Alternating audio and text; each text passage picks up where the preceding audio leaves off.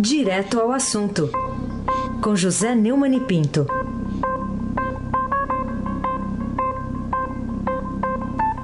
Neumani, bom dia. Bom dia, Raíssen Abac. Bom dia, Camila Tulinski. Bem-vindo de volta às merecidas férias. Bom dia, Afrânio Vanderlei Cruz. Bom dia. Hoje tem oi. Hoje tem oi. Cadê o pedalinho? Hum. Bom dia, Moacir Evangelista Biasi. Bom dia, Manuel. Bom fim voltando à escola com Alice Isadora. Bom dia, ouvinte da Rádio Eldorado, FM 107.3, aí sem abaque. Vamos começar aqui com a manchete do Estadão de hoje, que não deixa dúvidas. Está aqui na manchete. Vídeo da delação provoca crise entre Maia e o Planalto. E aí, era para chegar a esse ponto, Neumann? É, a divulgação dos vídeos aí da delação premiada do operador Lúcio Funaro provoca um impacto enorme né, na sociedade brasileira.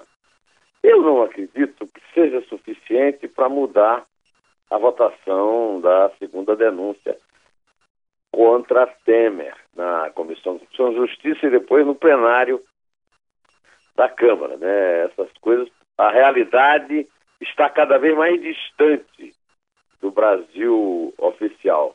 Felizmente o Brasil real continua aí na realidade, mas o Brasil oficial agora tem um novo, a nova crise, né? depois da crise do Senado com o Supremo, tem a crise da Câmara com o Poder Executivo. Né? O Palácio do Planalto ficou revoltado com a, a divulgação é, autorizada pelo Rodrigo Maia, do dentro do Rio, presidente da Câmara, é, dos, dos vídeos. É, o, o, impacto dos vídeos é enorme. Vamos entender por que esses vídeos causaram tanto impacto e tanto problema, Afrânio. Toca aí um dos, uma das sonoras que temos do Funaro. Quando eu estou saindo da audiência, eu recebo uma mensagem do Eduardo Cunha. Falei, fala. Respondi, pelo VIP. Aí ele me pergunta se eu tinha disponibilidade de dinheiro, que ele pudesse ter algum recurso disponível para comprar algum voto ali a favorável ao impeachment da Dilma. E eu falei que ele podia contar com até um milhão de reais. E que eu liquidaria isso para ele em duas semanas, no máximo. Quanto? Um milhão de reais. Ele falou expressamente comprar, comprar votos? Comprar votos, exatamente. Para aprovação do impeachment. Isso. Os vídeos são terríveis, dizer o mínimo, porque a história contada pelo Funaro é uma história comprida, é uma história longa, é lógica. Quem a ouve tem poucas dúvidas sobre sua verossimilhança, né? Embora os fatos ainda precisem ser provados na justiça. Então, como é difícil provar as coisas para a justiça. O certo é que o episódio levou um bate-boca público entre Maia e a defesa de Temer. Esse advogado do Temer, que só aparece rindo, né? dessa vez apareceu sério, o tal do Carnelóide. Mas apareceu metendo os pés pelas mãos. De tão, de tão autorizado pelo Temer só acusar os outros, partiu para cima do Maia. É, criticou em nota vazamentos criminosos. E Maia, que já estava esperando, talvez por isso, né? disse que ele é incompetente. Eu não duvido muito, não. Tem muita gente lá no Palácio, inclusive, está revoltada com a besteira que o Carnelosa fez. Tanto que o obrigou a recuar e soltar uma nota dizendo que nunca imputou a prática de ilegalidade ao deputado.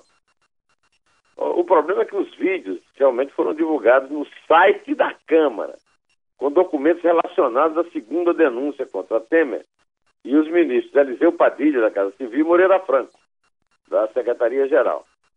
O material foi enviado pelo, pela presidente do Supremo, a Carmen Lúcia, com ofício de 21 de setembro, uma semana depois da Procuradoria-Geral ter apresentado a segunda denúncia contra o tema. Vamos ouvir mais um pouquinho só. Vai, uh, por favor, frente. Eu dei dinheiro meu, dei. Doei dinheiro meu, que eu não tinha interesse nenhum em doar dinheiro meu, particular meu, ou da minha empresa pro Chalita. É, doei hora de helicóptero. É, pedi para empresários ligados a mim ver se podiam ajudar na campanha. Eu fiz porque foi um pedido do presidente Michel Temer pro Eduardo Cunha. e eu via que o presidente Michel Temer estava empenhado em eleger o Gabriel Chalito, até porque num domingo o Eduardo Cunha me liga e fala, estou em São Paulo, estou indo lá na, num culto na igreja do pastor Samuel Ferreira e o Michel tá indo, então vamos lá para a gente se encontrar e que vai ser um culto de apoio ao Gabriel Chalita pelos evangélicos, não sei o que, não sei o que lá. Então você via que num domingo o vice-presidente está indo para com o candidato não sei aonde, não sei o que, ele estava realmente empenhado em eleger o Gabriel Chalita. É, a, o presidente da Câmara disse que não, no ofício lá do Supremo não há menção. Agora, é, ontem, a, a Carmen Lúcia, com essa vocação para o desastre, né, também andou soltando nota, dizendo que oficiou Maia e o Edson Fachin é a autoridade máxima e única no processo. O Fachin, segundo o gabinete, não quebrou o sigilo em nenhum momento. Agora, é, é, é você entregar um vídeo desse é, para a Câmara, um, sei lá, 500 e tantos deputados, 503, né? É, e achar que vai ficar em sigilo, só a Carmen Lúcia e o Faquinha, né? Aliás, dá para acreditar que eles acreditam? Ah, pelo amor de Deus. O, o Wagner Soares, que é o secretário-geral da mesa da Câmara, e é subordinado ao Maia, determinou que os vídeos fossem divulgados no site.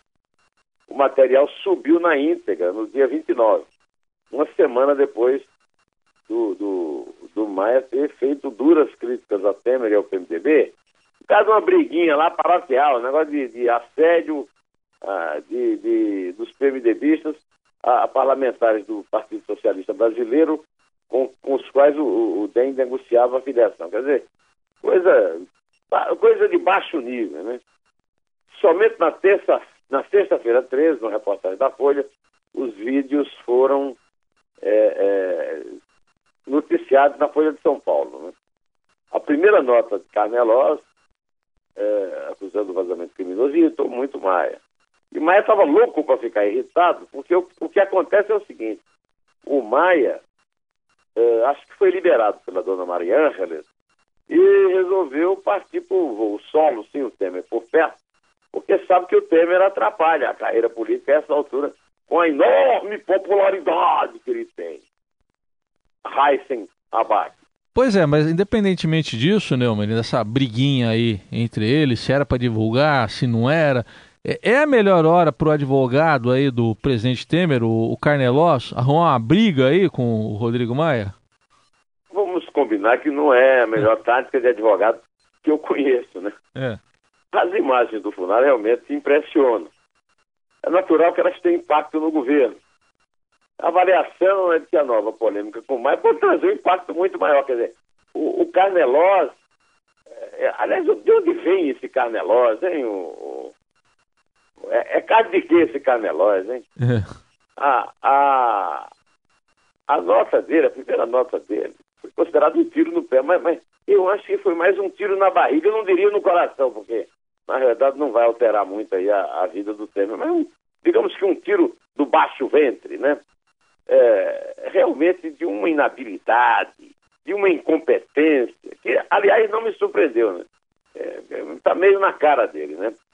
O, o, o, será que ele não acompanha o noticiário? Ele não sabe que na semana passada o Maia, em desacordo com o Planalto, abriu uma sessão da Câmara para votar a MP sobre os acordos de leniência do, dos bancos e a base não apareceu na votação por articulação do governo, que tinha pressa em votar o relatório lá na, na, na Comissão de Constituição e Justiça pelo arquivamento da segunda denúncia, o Maia sentiu-se derrotado na intenção de votar e acusou o Planalto de não ter prioridade em suas pautas. O Planalto já estava atento às ações do Maia, estava desconfiado que ela só tem crescido e que é verdade. Quer dizer, o, o que é que o Temer quer da vida?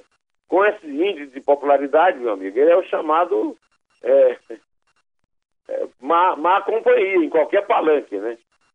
É, a avaliação que eles têm lá no Palácio é que poderia é, aumentar o impacto dos apoios, mas não inviabilizar o arquivamento da denúncia. Esta é, infelizmente, a nossa realidade de revelações tão impactantes que só serve para aumentar o custo da compra de votos. Não altera a natureza desses votos. Ô, ô Raíssa, você não acha que seria o caso de dizer que estamos no mato, na árvore, é, devidamente protegidos, mas acuados pela cachorrada? Ô, mato sem cachorro aqui, né? A situação. Porque você olha para frente e fica torcendo para chegar a 2018, mas olha o que, que tem para 2018 também não é animador, né? Mas, o, o Neumann, vamos mudar de assunto aqui, ó, porque é, nesse fim de semana agora que passou, a Oi ocupou as primeiras páginas, os editoriais de noticiário econômico dos jornais do mundo inteiro, né? Não foi só aqui no Brasil. O, o que está acontecendo aí? O rabo de palha está queimando, Neumann? É, o Festival Oi, nos dois lados do Atlântico, nesse feriadão aí, nossa, Nossa Senhora Aparecida, foi aberto com um excelente editorial do Estadão na sexta-feira sobre o assunto. Eu peço licença para ler aqui para os nossos ouvintes o último parágrafo do texto que foi intitulado Campeã Nacional de Confusões. Campeã Nacional de Confusões, evidentemente, é a Oi, né, né Fran? No momento em que o governo empreende um enorme esforço para reequilibrar as contas do país, após a pior recessão da nossa história, seria no mínimo contraditório diante de uma situação de desequilíbrio fiscal, mover recursos para salvar uma empresa que nunca aprendeu a andar com as próprias pernas, já nasceu dependente. É hora da Oi arcar com as consequências de seu descalabro administrativo. No dia seguinte, a colunista Mira Leitão, do Globo, escreveu que colocar dinheiro público, oferecer vantagens especiais para a Oi pagar suas dívidas, com credores estatais é inaceitável. Eu fico até gratificado de ver tanta gente importante, tanto jornal importante, me acompanhando numa, numa antiga deblateração solitária nossa aqui, né? Ah, é o que eu venho falando isso, incansavelmente, né? há bastante tempo, né? É, a Miriam Leitão escreveu uma coluna muito boa a respeito do assunto. Ah, lembrando que três diretores estatutários da Oi receberam nesse ano, Raíssa, 45 milhões e 800 mil reais, incluídos 21 milhões e 600 mil em bônus. E que a Vivo, que não está quebrada, vai pagar bem menos, 10 milhões e 900 mil reais.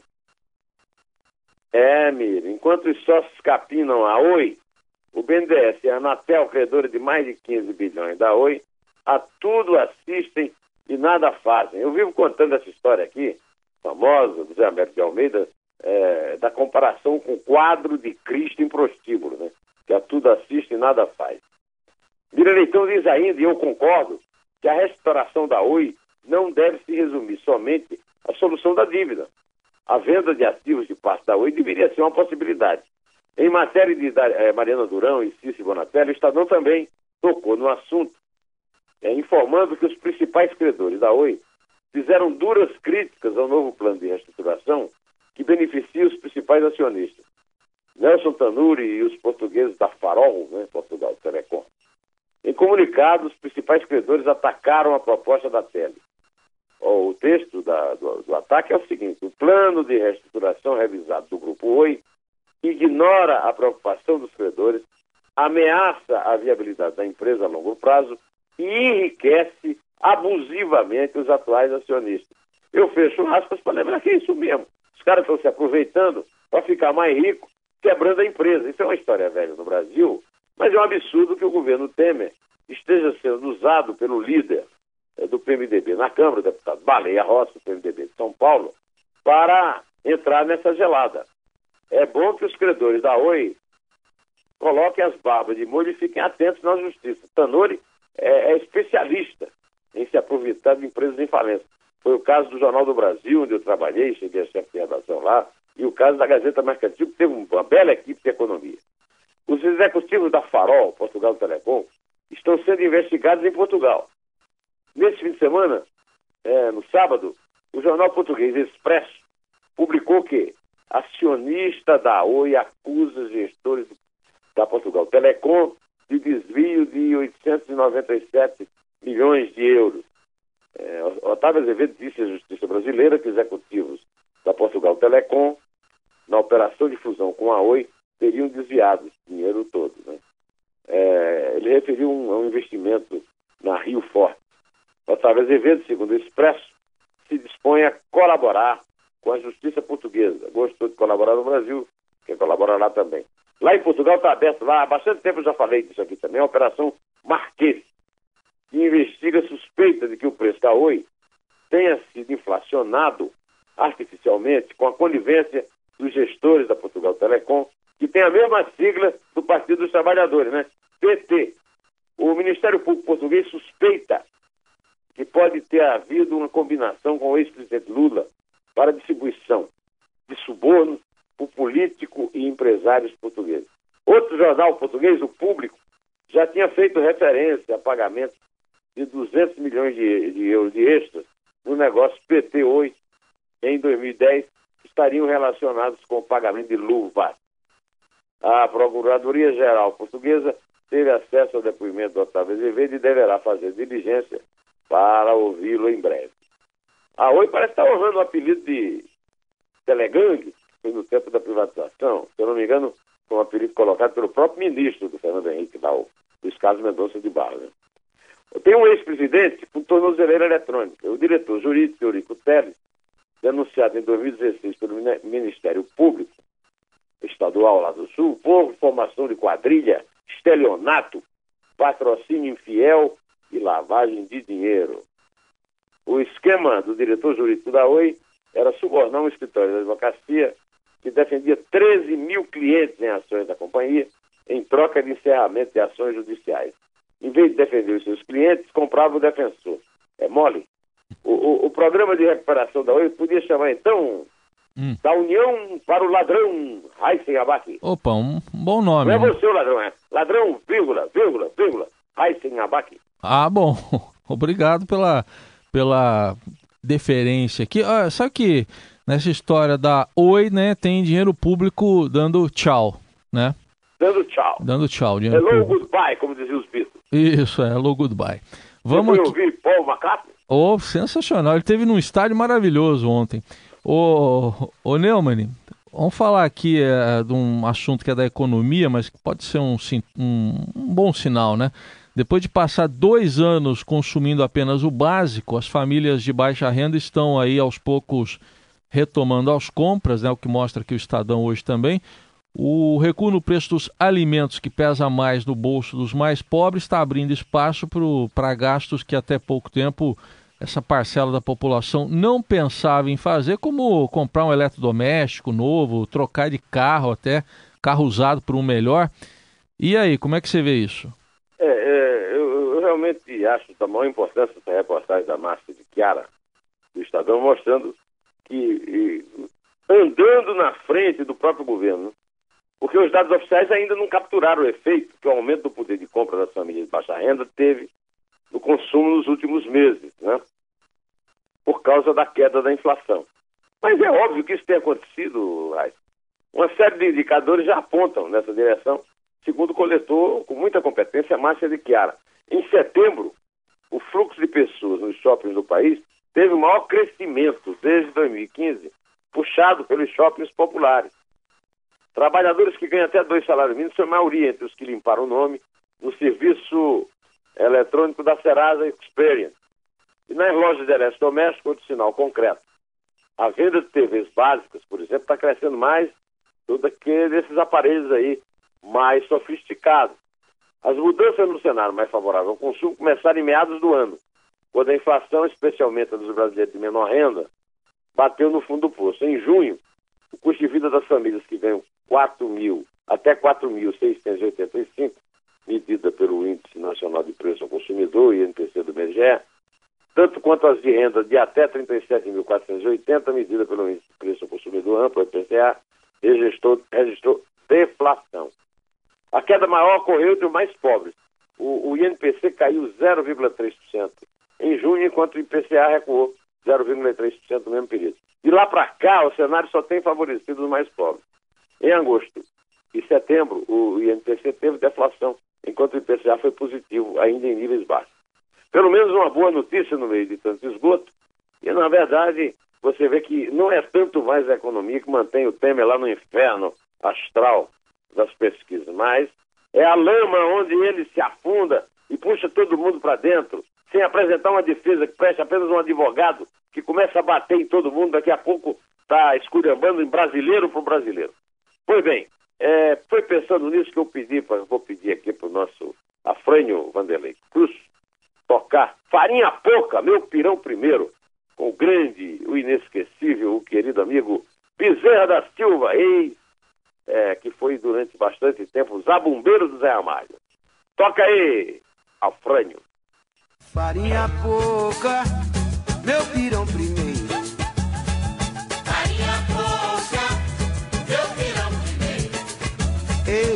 Velho ditado do tempo do cativeiro.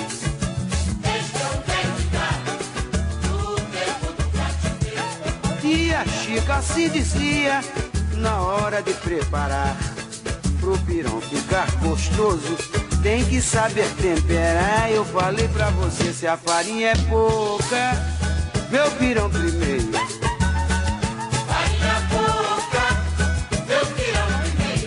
Contar os gols do Palmeiras contra o Atlético Goianiense? Ou, ou os passes do Keno, como você preferir. Não, não, vamos lá. Vamos, Vamos no lá. gol do Palmeiras Tre- contra o Atlético Goianiense. Três passes do Keno, três gols. Então vamos lá. Vai lá. É três. É dois. É um. Então é. Dizendo a você se a farinha é pouca, o meu pirão primeiro.